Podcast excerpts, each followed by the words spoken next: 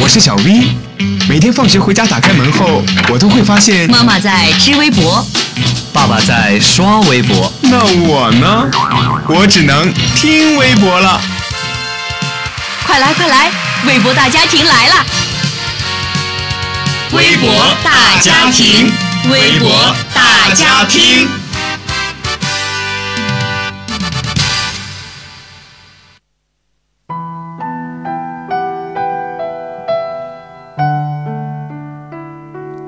听众朋友们，大家好，欢迎大家收听本期的微博大家庭，我是俊棉。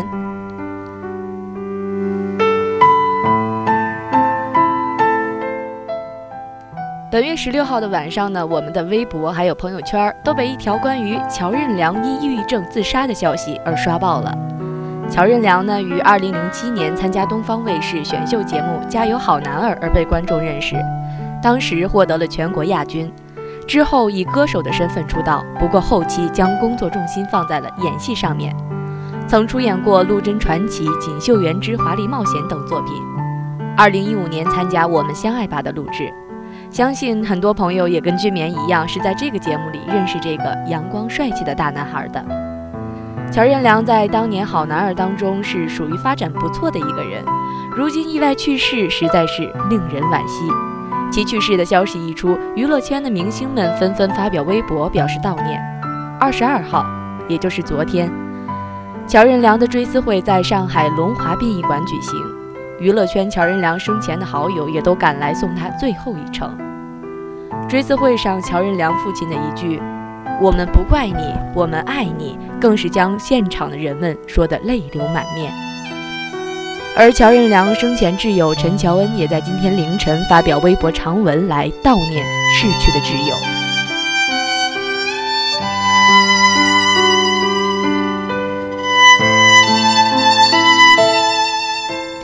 那君年呢，在这里也愿这个只喜欢粉色、阳光、帅气，总是给人带来温暖的大男孩一路走好。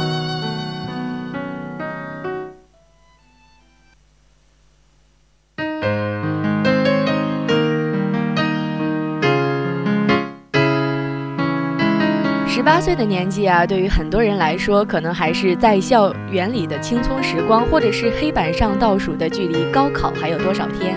但是对于陈志全来说，在十八岁生日这一天，他已经拥有了属于自己的一辆奔驰 C 幺八零。随后呢，他又买了一套属于自己的房子。进入房产中介行业不到两年的时间，陈志全在卖出了超过五十套房产的同时，也为自己积累了一笔财富。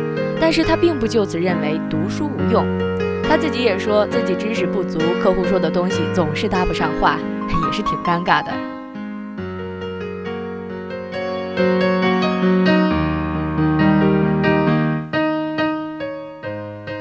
网友评论说：“中介其实并不是不劳而获。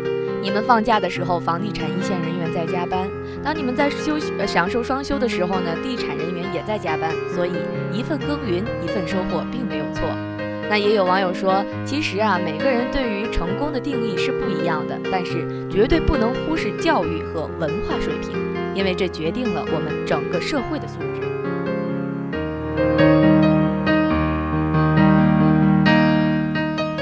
好了，本期的微博大家听到这里就结束了，感谢您的收听，下期我们不见不散。